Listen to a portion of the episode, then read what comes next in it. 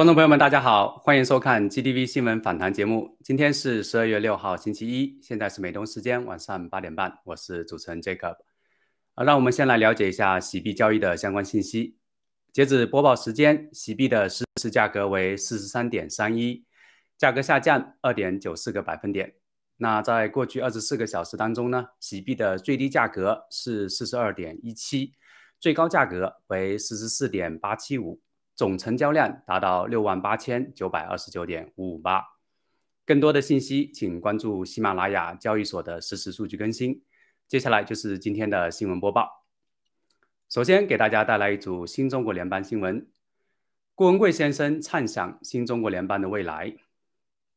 十二月五日，顾文贵先生在 GDP 大直播当中畅想了对新中国联邦的未来：不挑战任何国家，对最弱的国家都会友好。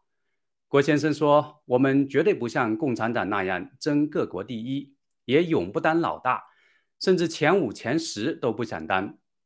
新中国联邦不代替他们，不伤害他们，不危害他们，不拿走他们的利益。我们真诚友好，不分强弱的与各国相处。喜联储系列将与美元、欧元、日元等共存共赢。”郭先生强调。新中国联邦的视野不在这个地球上面，而在地球之外。我们绝不能让子孙后代只在地球上转悠，要以地球为支点，走得更高更远。我们绝对会是世界上最早的合法飞向太空的旅行者，而且是无苗者一族，并计划在月球上生养后代。这些孩子将会成为时代超人，并用他们的智慧能力迈向更远的星球。郭先生谈中共内部北戴河会议。郭先生在十二月三日的大直播当中透露，中共每年夏天都会举行一次的北戴河会议，实际上就是中共现任领导人与退休老干部勾兑利益的会议，是中共的政治风向标。其中呢，现任最高领导人和离退休领导的见面和会谈有非常严格的谈话时间长度控制，甚至精确到秒。在今年夏天八月一号到十六号的北戴河会议当中，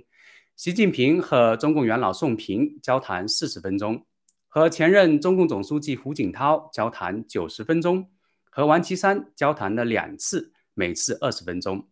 和其他的一些老干部都是掐准二十分钟就完成。这一切安排都凸显了中共的政治趋势和走向。比如说，与宋平、胡锦涛的会面时间比较长。这显示了习与二者更紧密的关系，以及与江家势力的对抗。而同属江家势力的王岐山出现在老同志的会议上面，则明确了其有虚职而无实权。北戴河会议结束后，习近平马上对江家势力进行了大清洗，包括对江志成、马云、傅政华等人的抓捕，以及对孙立军的进一步惩处。习的做法也表明。他相信了郭先生关于江啊江家南普陀会议的信息。冬奥会后，灭共力量将逐步集结。十二月五日，郭文贵先生在直播当中透露，中共和俄罗斯是世界疫苗阴谋的重要元凶，占罪恶的八九成，然后是宗教黑暗力量和华尔街几个沼泽地。疫苗灾难的逐渐显现，使越来越多的人认识到中共的邪恶，会形成越来越强大的反共灭共的力量。从时间节点上看，郭先生表示，开完冬奥会，体育界、NBA 等相关领域想赚钱的梦都没有了，就会站出来反共灭共。在当下的世界当中，法官、检察官、科学家、军人、警察是反疫苗的主要力量。这些人有实力、有影响力，最恨共产党。这些西方的精英会号召更多的社会力量，主动跟新中国联邦联合在一起来灭共。郭先生解释，这是以美灭共、以前灭共、以共灭共策略最重要的一部分。阿富汗发生惨烈的人道危机，全球媒体仍然晋升。近日，郭先生在直播当中多次提及。阿富汗发生了惨绝人寰的人道危机。共产党利用塔利班占领了阿富汗以后，阿富汗女性随即沦落成为塔利班极端分子的泄欲工具，尤其是处女幼女。目前呢，阿富汗国内粮食极度短缺，几乎每分每秒都有人饿死。郭先生指出，在阿富汗过去是一个处女换四袋面，现在呢是四个处女换一袋面，人活的真的还不如一袋面。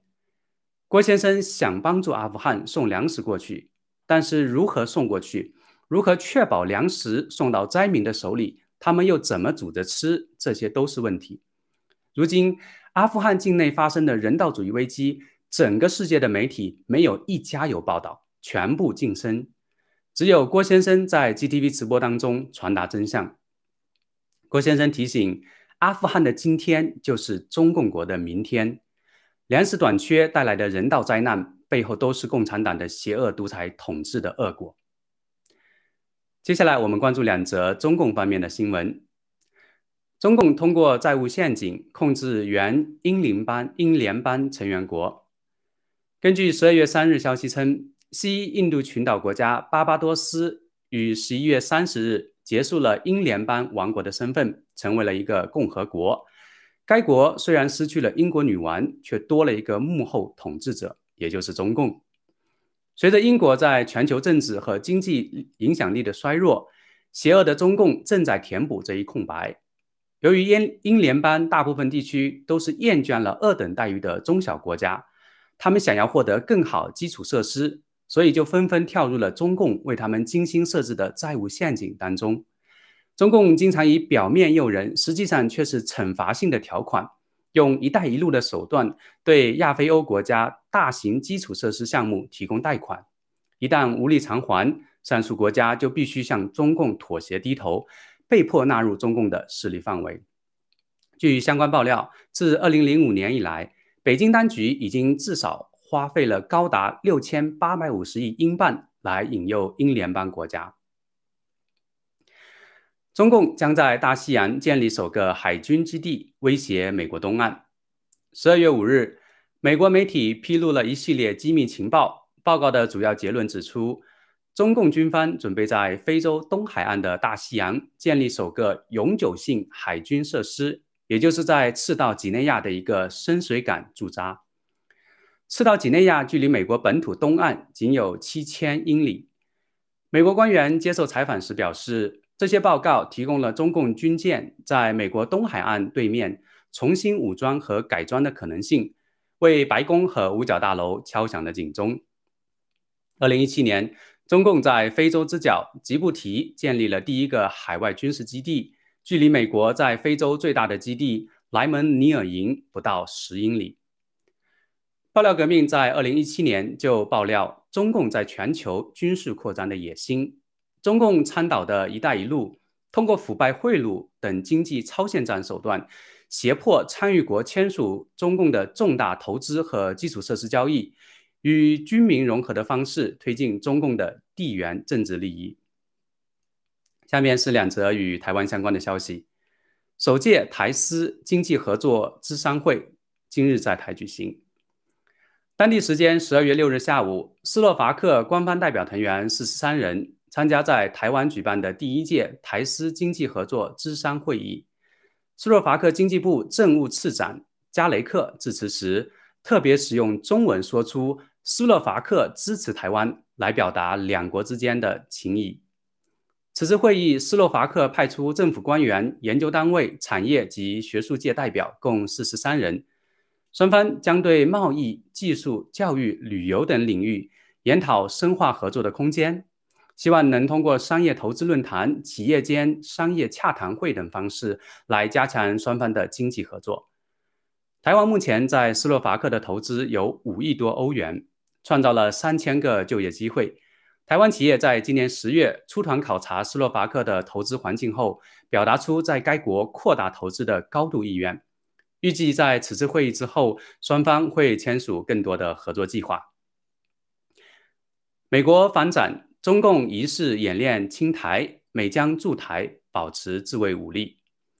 当地时间十二月四日，美国国防部长奥斯汀在参加里根国防论坛时表示。中共最近在台湾附近举进行的军事活动，疑似在对攻台进行预演。他表示，美国将依照一中政策及台湾关系法，继续支持台湾加强自我防卫的能力，以确保有能力来抵抗任何可能危及台湾人民安全的军事武力侵犯。奥斯汀还表示，印太地区是一个充满机会与挑战的区域，最大的威胁是正在崛起且不断强化独裁专制力量的中共。他接着说。美国在太平洋地区拥有绝对的实力和掌控权。对美国来说，中共也不是十尺高的巨人。虽然我们正在面对巨大的威胁，但当我们与盟友团结在一起时，我们就会更加的强大。最后一则是与中共病毒相关的消息：澳洲女子未感染病毒，但仍被当局关押隔离十四天。根据外媒十二月五日报道。二十六岁的澳大利亚女性海莉·霍奇森，十二月二日在接受采访时透露，自己并没有感染病毒，却被强迫关进了该地区臭名昭著的霍德华普林斯拘留营隔离。霍奇森女士说，在警方确认自己是密切接触者后，上门堵住车道，并强迫把她带去了霍华德普林斯隔离。她被告知，一旦检测结果呈阴性，就会被释放。但是结果却截然相反，他被关在一个有阳台的狭窄小屋里面十四天，被当作囚犯对待。霍奇森在采访时表示，在拘留期间，他做了三次核酸检测，每次结果均均为阴性，但是并没有因此而被释放。警方反而以不人道的手段压制甚至威胁，必须要按他们说的做，否则会延长关押的时间。北领地现在越来越像是法西斯统治下的地区。尽管迄今为止该地区没有一人死于病毒，但是上周北领地的首席部长迈克尔·贡纳令要求军队将感染病毒者的密切接触者关押到隔离营。以上就是本期的新闻播报，接下来请继续收看 Forest 主持的嘉宾访谈。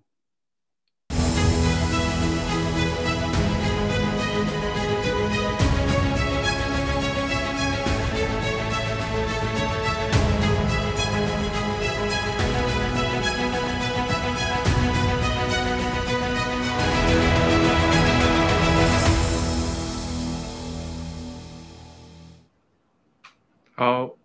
大家好，欢迎大家回来。首先呢，欢迎我们两位美丽的女士，我的老搭档，一位是卡利西，一位是我们的 Agnes。先请两位跟大家打一个招呼。好，尊敬的战友，大家好，呃，我们再一次在新访谈和大家见面了，谢谢大家。好，Agnes。嗯，全球战友 GTV 的观众，主持人 Forest 和卡利西，大家好。啊，很高兴又有机会与大家分享天下新闻，传播爆料革命真相。谢谢。好的，非常谢谢两位啊。那我们今天先来分享我们的第一个新闻。这个第一个新闻呢，就是有一个这个阿斯利康的疫苗的一个 creator，就是一个发明人吧。啊，他叫做 Sarah Gilbert，他其实是牛呃英国牛津大学的一位教授。啊，他在一次这个演讲里头提到呢，就是。下一次的这个大流行呢，可能会更加的致命，可能要比这个现在的新冠还要更更致更更致命。啊，它就是我们都知道，现在这个新冠疫情呢，根据约翰霍普金斯的大学的这个统计呢，已经在全球呢有啊五百呃五百二十六万人的死亡啊，而且呢，我们整个全球遭受了非常巨大的这个经济损失。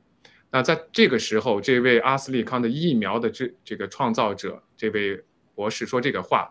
呃，我想先问问两位，他在这个时候说这个话，他的意思是什么？或者他为什么要说这样的一个话？呃，先问问卡利西吧，您觉得他在这个时候说这个话是真的是倡议大家要做好准备呢，还是说是一种警告也好，这个宣布一种这个这个恐怖情绪也好？我不知道您您怎么看这个新闻？呃，其实我们现在看到很多的地方都在对这个疫苗的危机，呃，包括平民，包括政府，他们都是呃都有所察觉的。所以我个人认为，他是不是在做一种铺垫？因为我们呃在早在去年的时候，我们的文贵先生也跟呃向全世界宣布，呃，这个全球的疫苗危机呢远远没有到来，而且黑暗的时刻呢是我们想都不敢想的。所以呃，我个人认为，是不是在做一种铺垫，对未来的这种。危机呢？好，谢谢。好的，非常感谢。那我想问问 Agnes，因为我这个新的变种啊，他他提到的这个 omicron 啊 omicron，您觉得他说的这个下一次的 pandemic 会不会是 omicron？是不是他们所说的可能更致命、更威胁更大的一这个这个病毒？那么 omicron 到底是一个什么样的一个本质？我知道您也今天准备了一些，因为我们的标题就是 omicron 的任务，那我想来听听您怎么解读这个事情。谢谢。谢谢谢谢谢啊，Forest。嗯，首先这个阿斯利康的这位科学家，他是代表了他公司，他能这样公开的说，肯定是代表了他的这个官方呃公司的官方呃发言人。嗯，大家知道现在这个变种，也许是奥密克戎，也可能是新的，但是他们这个目的啊，我觉得他就是在推销他的疫苗。嗯。总之，不管是哪个病毒、哪个变种、哪个毒株，最终他们的解决方案，他们只有一个解决方案，就是疫苗。所以万万变不离其中，他们最终还是要推销疫苗。我觉得他们是在为呃新出来的这个奥密克戎疫苗，或者将来未来的新的变变异株的疫苗在做铺垫。嗯，是的，因为已经有两家公司已经呃声称他们已经有疫苗，呃，大概是一当时是一百天，那现在只有九十多天就可以上市了。那么我想，这个阿斯利康绝对不会落后的，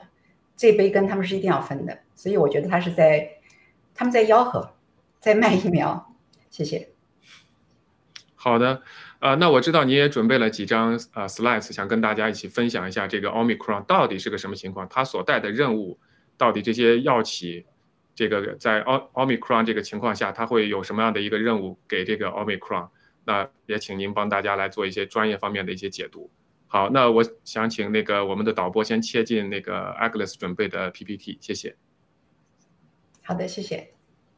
嗯，大家知道 Omicron 它这个它有它自己的特点。上次我们就说它有五十多个基因的变异点，其中有三十二个在这个 S 蛋白上，而 S 蛋白是主要侵入人体这个细胞膜的一个主要的结构，病毒的结构。而 Delta 就是相比上一次的那个变异株 Delta。它那个蛋 S 蛋白上只有十六个基因突变，所以 Omicron 它就就是，即便是在上个星期，还是被预测就是传染力要比 Delta 毒株要高许多，呃，据说要高五六百倍。因为因为根据这个理论上，它变异了那么多，那它肯定就有更强的这个逃避呃任何抗体，然后易感染人的这么一个倾向。但是这个星期这个风向变了，那是因为一个。一位来自法国马赛大学的一位生物化学和分子生物学家，他叫 Jacques Fandini，他的那个一个最新的研究结果是这个星期出来的。呃，我这两张 PPT 就是想与大家分享，这是他呃用这个电脑就是合成了这个 S 蛋白的这个三维分子结构。对，麻烦导播帮我们能不能切一下那个 PPT？不知道是不是有些技术问题。呃，导播，请播到我的第一张 PPT。好的，非常感谢，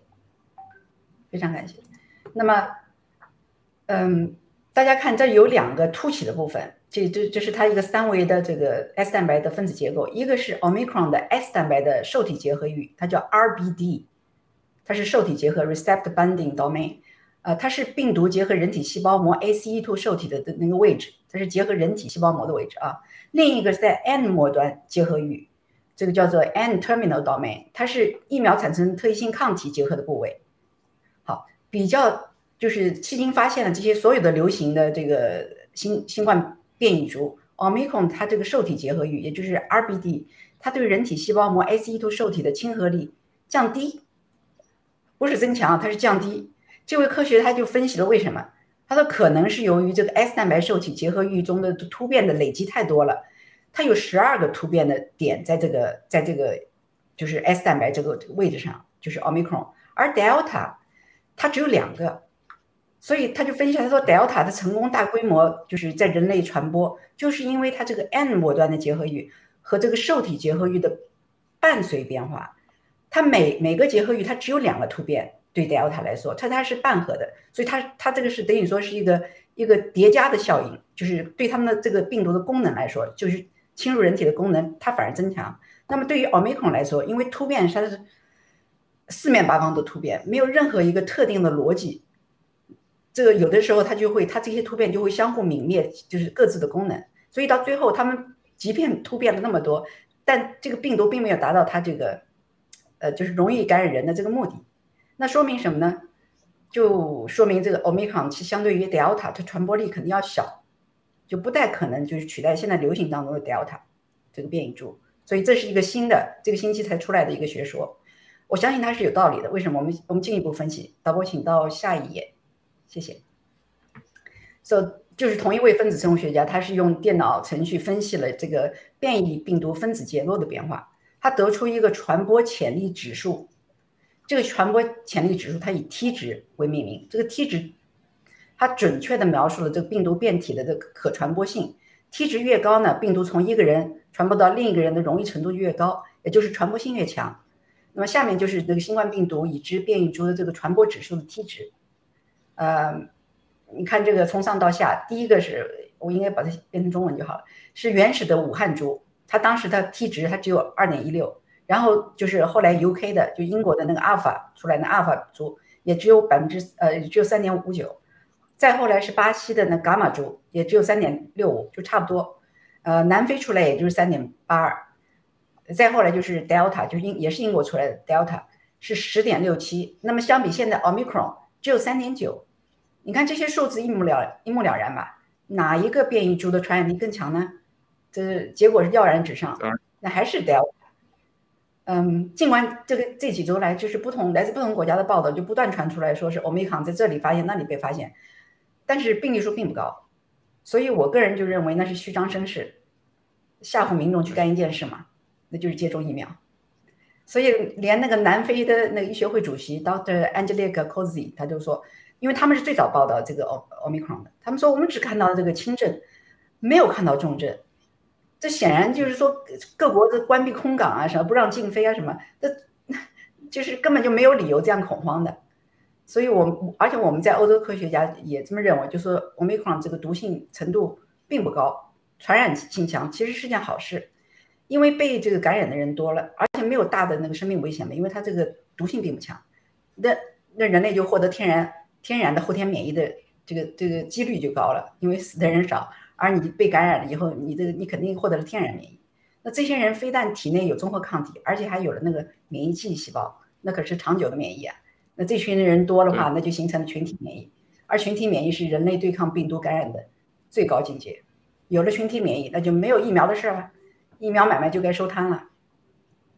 呃，我再提一点，就是瓦兰斯基昨天就是 CDC 的主任那个 r o s h a 瓦兰斯基，他昨天他他在他是对 CNBC 吧，他他是讲，他说 FDA 正在讨论一个如何简化 Omicron 特异特异性疫苗的授权，就是说他这个所谓的简化的意思。我的理解就是，他根本不用讨论，一步到位，疫苗出来了，自动就得到紧急使用授权了。所以这个，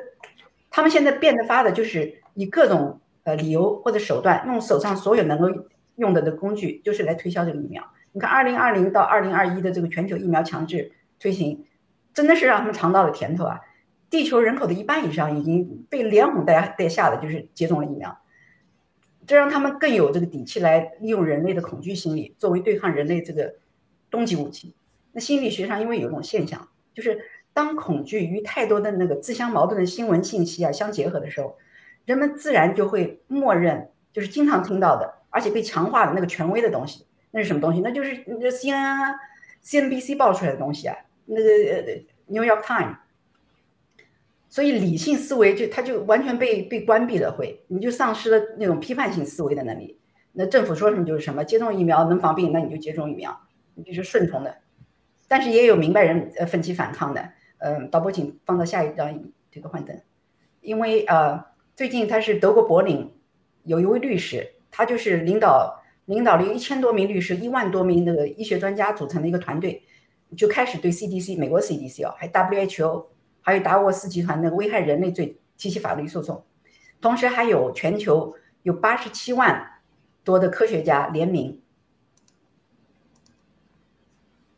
对他们联名，他是在在他叫他们联名发起一个倡议，也是就是抵制这个疫苗强制接种，他们叫做 Great Barrington Declaration。这 Barrington 我不知道是不是在英国还是欧洲某个地方，这是某个地方发起的，已经有八十七万，你可想这个。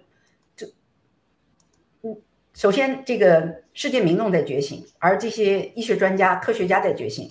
那就意味着，我觉得这个这个疫苗推行他们会越来越难。尽管他们变发的就是想用各种手段来推销疫苗，但是我觉得人们的觉醒就是在我们这一每一天的呼喊当中在渐渐苏醒。谢谢。好的，非常感谢您的这个专业解读啊。其实我们就是刚才就像您说的，就是整个奥密克戎就感觉就是它带的任务就是要给人们带来更大的恐惧，让他们施打第三针疫苗或者加强针。但是我们可以看到刚才您分享的一个数值，我觉得就是非常有意思，因为德尔塔的传播率、传播的那个呃 index 值明显要比其他的要高很多，包包括现在的奥密克戎。但是在当时如果没有媒体没有宣传、没有铺天盖地的宣传的时候，你是根本没有意不会意识到。它的传播性要比现在的奥密克戎还要强的。其实从这一点上，我们也可以看出，媒体就是有意的，在它需要宣传恐怖的时候，它就会去宣传，即使它的数值其实是要比真正的德尔塔还要低很多的时候。所以，我们就这个地方也真的是可以看到，媒体给人们带来的恐惧，只有真正的真相才能给人们带来，就是呃，让他们做正确的决定，做正正确的选择。所以，我觉得这里还是我们的 GTV，我们的盖特啊，给大家提供的真实消息有多么的可呃可贵。好的，那我们呃请请回那个卡利西，我们来进入我们下一个话题，因为我们今天的话题还算比较多。好的，那下一个话题呢，就是我来看一下这个下一个话题是这样子的。好，下一个话题呢，就是这个 Zero Hedge 出了一个文章，这个文章就是根据一个调查啊，就是因为最近我们知道比特币呢有一个很大的一些波动啊，那么这个调查呢是由叫做 Gary Skill。发起的这么一个调查，它的调查结果呢就显示，有超过一半的这个比特币的拥有者或者或者说投资人吧，其实是在二零二一年加入的。那是因为他们在加这个今年加入的时候呢，觉得比特币的很多的一些系统性的风险呀，包括它的这个流动性呀，包括它的一些管理呀，或者是对于这的一些黑客攻击啊，可能他们对这方面的这个顾虑都是比比前些年要少很多，所以他们都投入了这个比特币。呃，这是超过一半的人数啊，呃，那我想问问呃，我们的卡利西，您觉得这个文章，包括这个统计这个调查结果，您怎么看？呃，我们通过这个调查结果呢，我们知道哈，呃，很多人啊，因为对这个数字货币的追捧，对。这个未来的这个虚拟货币的追捧呢，所以大家呢选择了一个相对于成熟的这么一个品种，就是比特币。呃，比特币它的现在已经接近十啊，已经十几年了，所以它已经到了一个成熟的一个流动性的这么一个品种。你不像其他的以太坊啊，还有其他的这些虚拟货币呢，它仅仅刚刚开始，所以它拥有的用户量呢，它肯定是蜂拥而至的。但是我们知道，这个比特币它主要的用户呢是来自于中中共国，也就意味着它的呃依赖性呢，对于中共国的依赖性呢非常大的。为什么这么讲呢？因为呃，我们知道中国呃是 全球不多的几个独裁国家嘛，所以他们的这个呃藏钱的工具呢也是非常少。呃，包括以前的巴拿马文件也让全球啊出现了一波这个对呃独裁国家的这些丑闻，所以他们呃用这个数字货币的这种区块链呢，呃更加能够藏钱。所以我个人认为呢，呃就是这个比特币呢，它现在呃。除了之前的藏钱的那部分人，另外呢还有一些投机客，呃，这些投机客呢就想在流动性上做一些文章赚一些钱，但是正如。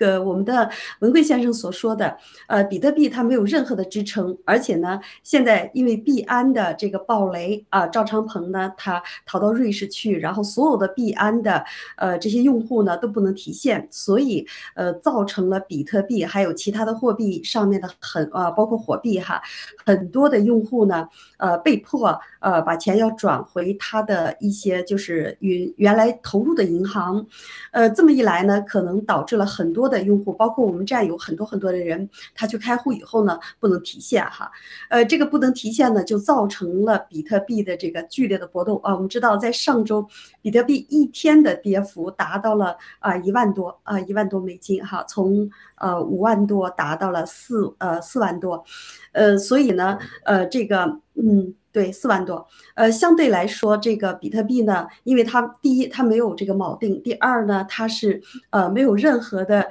真正的去中心化哈。因为我们知道，通过币安的这个赵长鹏，呃，他把呃所有客户的信息呢，他不但给了中共国，还给了美国，还有欧洲其他的很多很多的国家，也就意味着，呃，币安呢，它根本就没有 KYC。呃，所谓的 KYC 呢，就是赵长鹏一人掌握了，然后去出卖给中共国，出卖给他的跟他利益勾兑的这些国家，呃，所以我们就看出来，呃，在这个虚拟货币上投资比特币呢是非常的不安全的，特别是开户了币安的哈，呃，大家呢，呃，我在节目里也呼吁我们广大的战友。嗯，您只要是开了币安，您只要是呃不能提现的，抓紧时间呢联系我们各个农场去呃获得呃就是取得您的这个合法的权益去呃起诉币安，这是我跟大家呃先分享的。好，谢谢庆腾。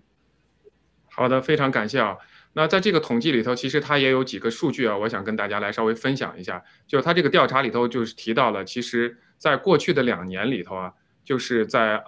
二零二一年整个。比特币的这个持有人呢是增加了百分之二十六，然后的话呢是在二零二二年呢是增加了百分之二十三。那我就想问一下我们的 Agnes，因为我们都知道我们的现在美元和其其其实全球各国的货币都在贬值的这种情况下，您觉得这个增长是不是跟这个全球货币的这个贬值也有一非常这个密切的关系？谢谢 Forest，我觉得肯定是的，因为嗯，资本主。就是我觉得这个金钱它是有有嗅觉的，他们会嗅到这个哪个地方安全。这个就是这数字货币现在似乎已经变成一个普遍被大家接受的这么一个货币的理念。曾经是那么玄乎，摸看不见摸不着，但是现在已经成为，特别是我们就是常听说的，还还有一些比较呃前卫的一些人的一个主要投资方式。呃，那么这个因为这个。Bitcoin 的它的就是它的陨落，它的衰落，因为这是必然的。这些客户还有这个币安那里流出来的很多客客户，我就在想，我们这个 H Coin 的诞生正是时候啊。那这些人或者这些人持的这些币，他必要有有地方去投资。那我们这个 H Coin，我们这个一整个一个系列正等着他们来。我今天还在想，我们好像现在每天的这个交易量。也只有那么呃几万十几万，就是在等这些人大量的资金进入。谢谢。好的，非常感谢啊。其实这里我给您补充一个，刚才您说的那点，我觉得非常正确。就其实现在进入比特币的很多也都是老百姓啊。这个其有我们也可以看到一个相关的，就是现在在这种情况下，美国的这个股市还在不停的在朝上涨。啊，所以那就是为什么呢？我觉得，因为有人写了文章，就是现在这个美国的货币政策呢，不停的在这个付利息，而且在这个印钱的情况下，老百姓都知道，整个的存钱这百分之百是一个贬值的。那么在这个时候，他没有其他的选择的时候，没有 no choice 的情况下，他就会奔向股市，那么推高股市，那就会就是追求更大的风险，因为你如果放在银行，你的风险更大，因为你的贬值基本上是肯定的。那么。所有的虚拟货币，包括比特币的这么在去年这一年，我们先不看它近期的一个跌幅，那么在去年一年有这么多的人在超过一半的人加入比特币，它也是这么一个概念。如果我知道我的钱在在在被稀释的时候，那我肯定是要放到一个其他的投资环境里头去，除了股票，那可能就是现在的这个呃我们的这些虚拟货币了。那我想问问那个呃卡利西，那您觉得刚才其实 Agnes 也提到了，就在这个时候我们的洗币上市。我们的这个意义，包括我们上市的这个节点，是不是跟全球的整个的这个步调都能够一致？这个我我觉得这个真的是一个，我不知道是巧合还是设计，能够走到今天这这么一个节点，刚好就在十一月十呃一号 launch 我们的洗币。您怎么看我们洗币的整个这个 launch 的时间？因为这个准备时间其实还是很长的。嗯，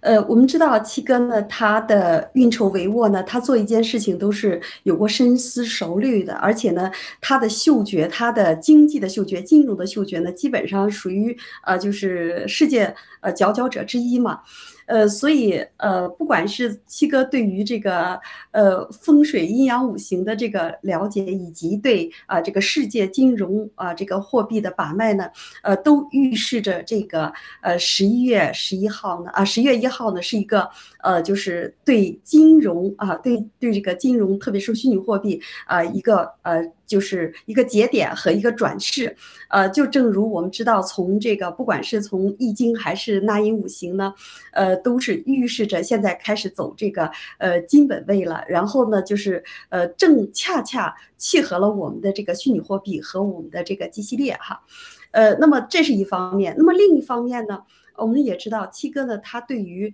呃这个虚拟货币啊，包括我们的 H dollar，我们的稳定币和浮动浮动币的这个设计呢，它超出所有的这些呃就是数字货币和区块链的这种呃模式，因为本身就是我们 H dollar，我们是具有这个每年的黄金百分之二十的储备的，那么另外呢，呃我们的浮动币呢又是呃就是全球追捧的，而且呢呃这个现在是含金量极。高的这么一个非常稀稀缺的一个呃非常呃稀缺的一个呃数字货币品种，那么最最主要的一点呢啊，我在这里跟我们战友分享，那么就是我们 H Coin 的所有的用户的这个资金的这个呃就是。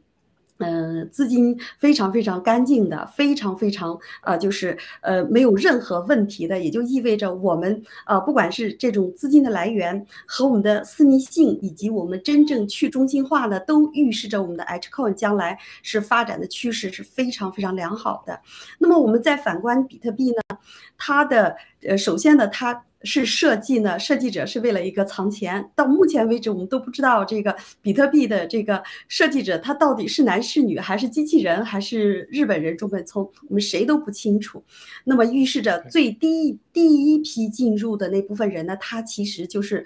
啊，为了藏钱，为了洗钱，啊，说白了就是啊暗网的嘛。那么，呃，就第二批进入的那些机构啊，包括那些炒作者呢，他们呃，就相当于天使基金啊，天使投资了，呃，但是呢，呃，毋庸置疑啊，这个比特币发展的十年呢，它确实发展的非常的好，而且呢，呃，发展的非常的呃，就是。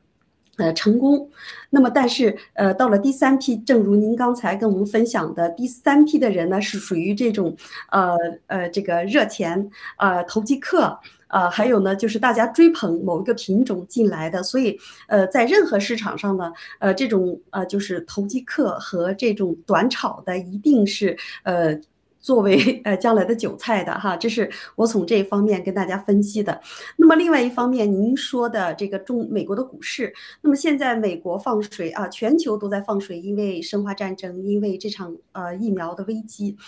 呃。但是呢，现在美国呃为数不多的那么几只股票，你比如说科技股，纳斯达克的科技股呢，啊，包括芯片啊、生物制剂啊这一些呢，它是有些良好的前景的。但是大多数的传统股票呢，它都是在走下坡路。所以，呃，我们现在看到的道琼指数和这个标普呢，只是一种假象，很快就会出现一种暴跌的趋势啊，就是暴跌下来，真正的显现美国当前的经济衰退和经济的这个全貌的。好，谢谢青腾。好的，非常感谢卡利西啊。就是我们其实已经知道，刚才你提到的美国的整个的经济，包括股市的这么一个泡沫，我也就追问您一个问题：如果就在当当前这个情况下，我们大很多的人都知道这是一个泡沫，这个经济根本不好，尤其现在的这个疫苗灾难，包括这个病的这个整个这个灾难。那如果是您的话，作为一个投资人，如果要给一些投资建议的话，您觉得？呃，在哪个方向上做一些投资？手里有现金，又你又知道现金肯定会变毛，那这个时候，如果您要给一些投资建议，您会给什么样的投资建议？呃，现在呢，就是，呃，假如是我的话，那我肯定选择 H coin 哈，选择我们的 G 系列，呃，选择我们的 H dollar，因为这个呢，它是有非常稳定的发展前景，而且极具这个呃，就是投投资的价值。呃，但是呢，我们呃，就是站在这个宏观的角度上，你比如说那些华尔街的那些大佬，呃，还有沼泽地的那些有钱人呢，他们肯定会选择这个呃，世界上哈那些。呃，比较成功的银行家，或者是比较成功的呃那些基金投资者，比如说呃，我们举个例子，摩根家族，呃，或者是马斯克，他们呢都是呃，不管是在自己的这个事业上，还是在呃他的这种远景和这种就是呃自己的远见上呢，他是非常非常超前的。所以呢，呃，我相信这些投机客呢，他呃这些呃投呃大大佬嘛，他们肯定会选择一些呃非常。安稳的、稳妥的投资品种，那么无疑我们的呃这个 G 系列哈，就是他们的投资品种了。包括我们现在盖特，我们现在的盖特现在用户是直线向上升，而且呢，大部分的用户呢，哎都是在美国，而且都是一些呃比较呃政要啊，还有一些什么特别有名的大咖，所以这些呢都是一些投资的一些领呃一些嗯领域哈，呃，所以我相信接下来美国股市可能会。出现暴跌呢，他们一定会选择一些啊，就是稳妥的品种。那么我们现在我们的 H Coin 刚刚上市，还在白菜价，但是呢，苦于他们现在呃还没有呃就是路径和通道进来。当然，我们过了我们的这些草根儿，我们这些普通的战友进来以后，KYC，然后第一轮的天天使投资以及第二轮、第三轮，我相信这些人一定会进来的。好，谢谢青藤。好的，非常感谢啊！因为我知道我们其实像每日家的很多的朋友和战友呢，我们是没有办法去做这个 KYC 的洗币，对吧？那天直播的时候也提过，就是除非你自己去想办法，否则的话没有 KYC 的话，你也不可能购买洗币。那么这个时候，刚才就像卡迪西说的，可能你可以投一些，选择一些。这个前景好的一些股，比如说盖特啊，比如说一些我们的这个芯片类的，包括生物科技，还有刚才那个卡利西提到的几个方向，都是大家不错的一个投资选择。非常感谢您的这个给给大家的一个建议。我觉得在 KYC 能开通之前，你可以做一些其他的选择，因为你知道美金包括其他货币都会在贬值。啊，那好的，非常感谢呃您的这个分享。那我想问呃这个再问一下我们的 Agnes。呃，就是我知道您也是在美国，也是不可以，也是不可以做 K Y K Y C。那我我就不知道您是否有投股股市呢？嗯，有，曾经有，但是因为呃，也是因为爆料革命这些信息嘛，嗯，对，把它拿出来了。呃，但是很不幸的是，家里有一部分投到币安里去了。哦，所以没没关系，如果农通过法律这么一个途径的话，那我肯定要要加入他们这个创高队伍里。对，呃，那我想问一下，你要亲母亲母的艾格里斯，赶紧联系您的农场，赶紧加入我们的这个币安起诉哈。谢谢谢谢这个这个信息特别重要，我今天也受教了。好的，呃，还有一个就是，其实我我我知道文贵先生说过，想让您做我们新中国联邦的这个就医药的这这方面的这个专家的这个。呃，你开发青蒿素啊，或者青蒿素相关的一些产品啊，我我记得在大直播里头是有的。你看，所以我我相信到时候您可以把这个青蒿素的整个系列，把我们的这个生物科技这块开始的话，这是也是一个非常不错的一个投资方向。啊，那好的，那请麻烦第一个，哎，对，啊，好的，那麻烦再说一句话，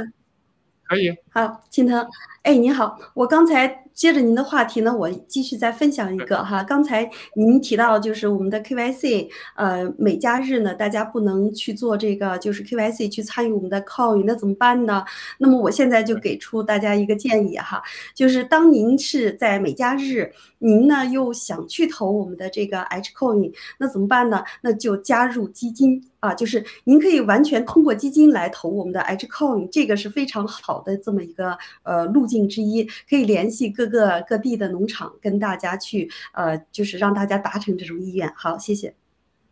非常感谢您的分享啊，那就大家抓紧时间联系基呃农场，联系基金。好的，那我们就直接进入下一个，我们也不要转场了，直接进入下一个话题。刚才提到的所有的这些呃货币啊，呃货币贬值啊，包括我们的这个数字货币，我们其实下一个消息呢，就是欧洲的央行提出来呢，计划在这个二零二四年重新这个推出新版的这个欧元。啊，因为他们给出的理由呢，就是因为欧元已经有二十年了，他们需要有一个更加亲民或者呃亲亲切的这么一个设计。啊，那我就想问问，呃，那个卡利西作为一个金融人士，您觉得他们在这个时候，其实现在全球经济都比较差的时候，非要去重新设计一个新版欧元，您觉得他为什么要？而且这个理由给的我也觉得很奇怪，要设计一个亲切的啊纸币啊，这是给他们给出的一个理由。那我想听一下您的分析。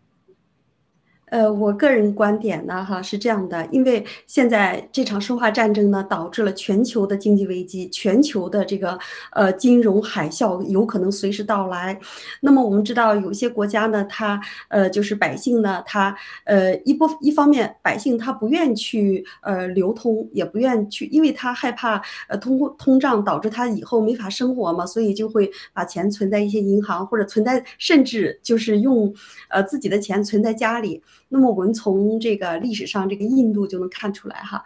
呃，那么另一方面呢，那就是呃各个国家虽然有一些是民主国家，但是呃这个。独裁体制的渗透呢，哈，导致很多国家呢出现了一些贪贪腐啊，出现了一些高层的一些藏钱。那么，如果啊用新版新版的纸币啊新版的这个货币来取代旧版的货币的话呢，你比如说，呃，就可能就会出现一些啊，就是强制性的有些贪官的钱就被啊就是 被这个作废了，所以他就会对他国家的这个经济呢造成一部分的这种活力啊，这是我个人的。看法当然不一定是正确的。好，谢谢青藤。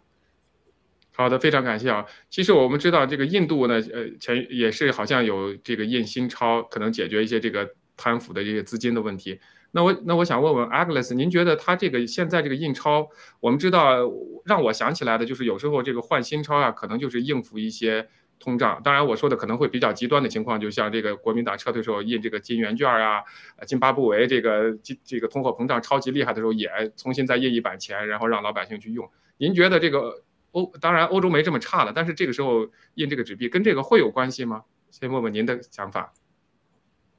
嗯，谢谢。我尽管是个大外行，让我猜吧。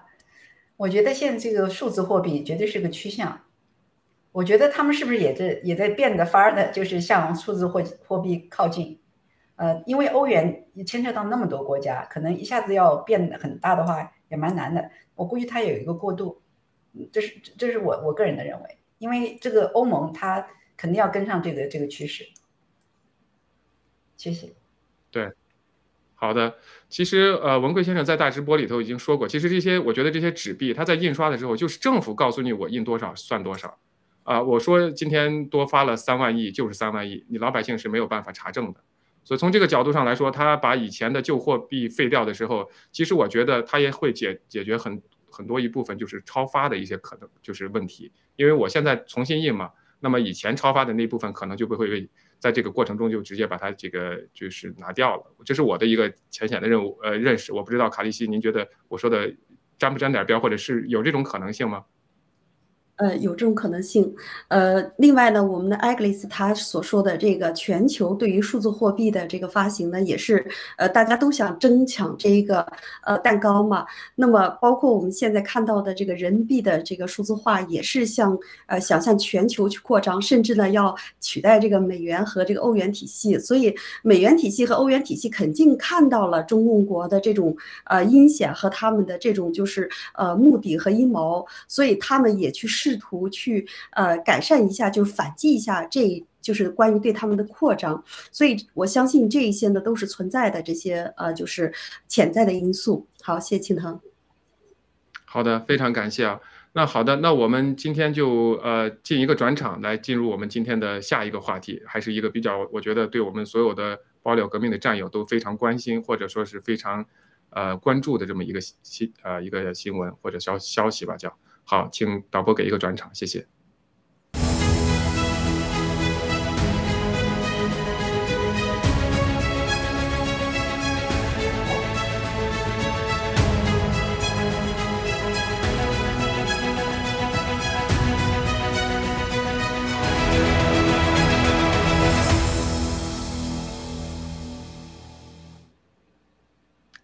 好的，欢迎大家回来啊！这条消息呢，其实对我们来说呢，看起来是相对稍微有一点点沉甸甸的，啊，比较沉重一点。就是文贵先生在十一个小时以前呢发了这么一条盖文，我给大家大概读一下：十二月六日，在继中国共产党充满着对我们爆料革命的恐惧，将龙盘古龙头变成鸟头之后，就在几个小时前，一百五十个法警、一百多个特警、一百多个北京金鱼的人。所谓受大连法院委托执行对盘古所有资产查封，对盘古酒店进行全面清理，并将当时所有正在宿舍换班的女员工穿着睡衣被赶到马路上，手机等所有东西全部没收，并将我中风年迈的父亲也撵出了房子，现在流落街头，还将数以千计的员工、所有的住户和客人全部撵出盘古整个酒店公寓，整个现场成为了丧失人道、灭绝人性的一场大抓捕。这一切就在刚刚发生。稍后我，呃，稍后我会就此进行直播。这个其实，那我想先问一下两位，看到这个信息、看到这个盖文的时候，当时的感感受是什么样子？我们先从 Agnes 开始好吗？谢谢。谢谢谢谢 Boris。嗯，听到这种呃这这种事情，所有的人都感到气愤，心很沉。嗯，我觉得这种行为就是跟纳粹有什么不一样？当年纳粹有一个很有名，四二年巴黎一夜天就是叫 Round Up，就是巴黎的两万多犹太人在一夜间全部都集中起来，就是呃离开家，然后只给你十分钟时间收拾东西，很多人间惨剧在那一夜发生。嗯，这跟那个有什么不同？没有任何预警，没有任何预告，就是连穿穿着睡衣的女孩子都要被赶到街上，那么大冬天。所以，呃，中国它就是一个，我觉得说它黑帮都是抬举他们，他们的行为就是纳粹的行为，就是呃，他们没有人性，大家都知道。但是我觉得他们这么干，就是现在这么干，我觉得我个人觉得是是一种报复，是一种很恶恶意的报复行为。因为我们这个最近新中国联邦有那么多好事连连，这个整个集系列那么蓬勃发展，还有就是还有很多很多像这个。甚至联合国的各种各种好的消息传过来，对中共绝对是一个刺激，特别是呃王王岐山那一派。我个人认为，王岐山他尽管是受到了习派的打压，但是他这个他们这个下面的爪牙肯定还是伸得很深，他们还是有人，所以他们能能用他们最后一点残余力量来反咬，来报复。所以在在这种时候，我就觉得，呃，他们用这种手段来对付文贵先生，他们找错人了。文贵先生是绝对跟他们死磕到底，同样也是我们新中国联邦人，绝对死磕到底。谢谢。好的，卡利西，您怎么？您当时看了这个推文盖呃盖文，您是怎么对感觉？呃，这个呃，中共呢，它不只是黑帮，它就是一个就狂妄自大。一开始的时候，二零一七年，我们知道，他对于呃这个文贵先生的这种呃，就是那时候根本就没有呃没有认为我们报了革命和这个文贵先生是能够形成一一股势力哈。当时他用呃刘元廷来遣返呃这个我们的文贵先生，但是呢，呃他的这个就是计计谋破产了。那么接下来呢，二零一八年、二零一九年的都试图要。啊，利用吴征，利用各种的蓝金黄的力量呢，试图来迫害文贵先生。但是呢，随着他们的越来越迫害，愈就是物极必反嘛。呃，我们的爆料革命像呃弹簧一样的被越压越弹，反弹的越强烈。而且呢，全球呃越来越多的这些正义之士，越来越多反共的这人士加入了我们爆了革命，加入了我们新中国联邦。特别是二零二零年六月四号，我们成立了新中国联邦，在呃班农先生的这种见证之下，哈，和我们。一起见证了新中国联邦的成立。中共呢，他这种流氓的狂妄自大的嘴脸呢，终于他不再装了。为什么呢？因为他觉得他这种洪流。越来越掩盖不住，而且看到新中国联邦的成立以后呢，他们呃内心的那种恐惧呢，已经不能够让他们再做表面的文章。所以呃，接下来对于呃这个嗯，就是对于这个盘古啊，这个呃就是掠夺，以及被这个呃以及这个裕达的这个掠夺，就是肆无忌惮了。那么呃，我们在看到现在在北京这么寒冷的严寒之下呢，呃，把这个文贵先生的老父亲接近九十的老父亲赶到这个街上。上他本身还是中锋，呃，这可以说让全球、全世界来见证他们的流氓嘴脸啊！我相信啊，就随着他们这么啊，就是狂妄的，呃，这种就是不再装的这种流氓嘴脸的越来越多的人，我们新中国联邦的人会加速的集结起来。还有就是我们刚才提到的这个币安。呃，币安的赵长鹏也是王岐山，呃，想要针对我们喜联储，让这个赵长鹏用币安来迫害我们的这个喜联储，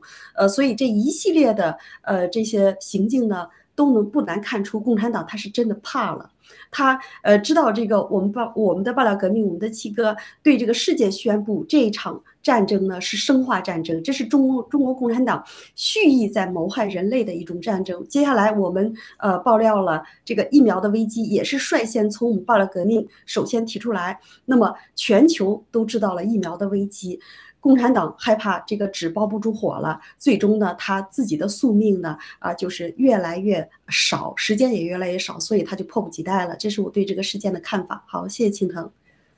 好的，谢谢您啊。我我看到这个新闻的这个盖文的时候呢，第一个我是觉得真的是我当时也是非常气愤，但是我也不是不意外，因为他是中国共产党，他永远都是这种流氓下作的手段，他永远要去查封你，都是会挑你最不舒服、最没有人性的时候去做这种事情。也最不讲道理的，他没有所谓的法律可言。他出了一批呃，出了一个文件啊，这个文件我我就读一句，这里头写的是为依法处置涉案资产，平等保护各方权益，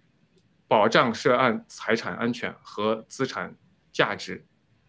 然后便于涉案财物的下一步处理啊，这个变价和交付，所以呢才会采取这样一个行动啊。所以的话呢，就说你看到他的这个语言都是要保护平等权益啊，这个保障财产安全啊，那么他对人的基本尊重，对人的最基本的保证，包括文贵先生七十七十岁的老父亲都能给中风的老父亲都能赶到大街上去，所以我们知道他真的是有多么下作，他就是一个故意所为，他是以黑治国是百分之百没有错，这是我第一个感觉。第二个就是我觉得我真的看到了共产党的灭亡，因为他是一个非常无能的一个政党。他面对爆料革命，面对文贵先生所有的这些这一系列，对于包括我们所有的这些，就刚刚您提到的所有的成绩，他就没有办法去这抵挡所有的这我们的所有的这些胜利，所有的这些成就。他唯一能做的就是去欺负这些弱小，他在他控制之下的这些弱小的人，连坐他们的这个亲人和他们爱的人，这是他们所谓所能做的事情。所以我看到了共产党的无能，我相信他们离死真的也是不远了。这是我看到的第二点。那么还有一点，我想问一下两位。其实刚才 Agnes 也提到了，我们最近有很多很多的好事，这系列的发展，洗币的这个上市，而且在增值。我们的战友真的很多人都变得变成有钱人了吧？我包括我自己在内，所以大家很开心。很开心的同时呢，我们也发生了很多的事情，有人去兑换呀，有的人可能挣了一百倍跑了，有的人挣了两百倍跑了。但这件事情，我觉得我不知道给我们有一个警醒，我不知道那个 Agnes 你怎么看？对我们所有这个还在这个。沉浸在我们的这个洗币的成功喜悦之内的人，会有一个什么样的一个提醒？谢谢 a g l e s 谢谢，这是很实用的问题。对我来说是这个答案很清楚，因为我不知道怎么打理，所以我很放心的把它交给联盟，再也不去碰它。但是对那些有机会去去就是把这个洗币上市，或者以什么其他形式去转换的话，我觉得这其实也是一个考验人智商的时候。呃，文贵先生他说过，有些人他就是没有命，他没有命成为富人。你的你这个人的耐心，你这个人的底气，你的人的智力，在这个时候可以完全看得出来，你有多大的底气，你就有多大的命去享受你未来的美好生活。所以你如果想很早的放弃的话，那也是你自己的宿命，你自己的选择。谢谢。好，卡利西。呃，首先呢，七七哥他让我们的草根跟随他的这部分人呢，呃，成为一些财富的这个呃，就是呃，拥有世界财富的这么一些富人。那么，呃，我们最主要的目的呢，我们是灭共，而且呢，我们每一个草根成为有钱人一样呢，呃，成为有钱人，我们就会啊，就是增加十倍的功力去灭共，我们每个人的能力就会加强。那么，呃，相信就是说这些啊，就是连带的效应，这种。蝴蝶效应呢，也会让很多的人啊觉得，你看这草根真的是有钱了，然后呃就加入到我们的这场呃就是以前灭共的这个大潮之中。但是呢，我们的最终目的啊，就是要灭共，而且呢，实现我们的新中国联邦的将来的真正的信仰，真真正的有尊严的生活，而不是当下我们现在有了钱了以后，我们就躺平了，然后去吃喝玩乐，远远不是的。所以呃，我们对那些呃就是。呃，为了钱去兑现，然后呢，为了呃这个眼前的利益去兑现的那些人呢，我们无可厚非，因为他和我们的这种。呃信仰和我们心中的目标是不一样的啊，我从这一点就能看出来。但但是百分之八十以上的战友们，他们呢，呃，可能就是呃，为什么我们锁闭三年呢？就是有些人他没有经历过这种财富暴涨四百倍的这种情况，所以他可能管不住自己的手，管不住自己的脑子，他试图想要去呃。去操作一下，所以为了让我们这一部分草根儿又真的追随暴乱革命的战友的呃这些人，见证我们新中国联邦的红利的这些人呢，让他们呃强制性的呃要等待这个呃就是麦子成熟啊，你才去收割，别青草的时候你把它拔出来，这时候呢就是呃你。呃，虽然得到了财富，但是他并没有去成为一个收获的季节。这就是我从从这个事件啊，跟我们战友分享的。好，谢谢青藤。好的，谢谢啊。其实这件事情，呃，对我们并不陌生。文贵先生这个事情，因为他在爆料的初期就有上百的特警到那个盘古酒店抓了员工，而且还打得很厉害，打的打的他的这个员工还有家人。文贵先生在。大直播里头有多次跟我们分享，其实我觉得今天这个时候给我们有一个提醒，就是所有的战友都不应该忘了，中共不灭的时候，你是没有人是绝对安全的。就算我们有了洗币，就算我们有了财富，你也是不可能去用它的。还有一点提醒我们，不要忘记，因为所有的爆料革命的人都不应该忘记，文贵先生付出的不光是时间，他在跟我们这个大直播，呃，一个星期三三天十几个小时，对吧？他付出的，他的生家人的财产、生命安全，他过去的付出四年一直都没有间断过，一直到今天。所以我觉得这个时候，我们所有的战友应该更紧密的行动，更更加强我们的行动，因为我们现在知道我们的财富已经被确确确保下来了，那我们就应该更加的行动，争取早日灭共。好的，非常感谢今天两位的分享，我们明天再见。好，谢谢，再见。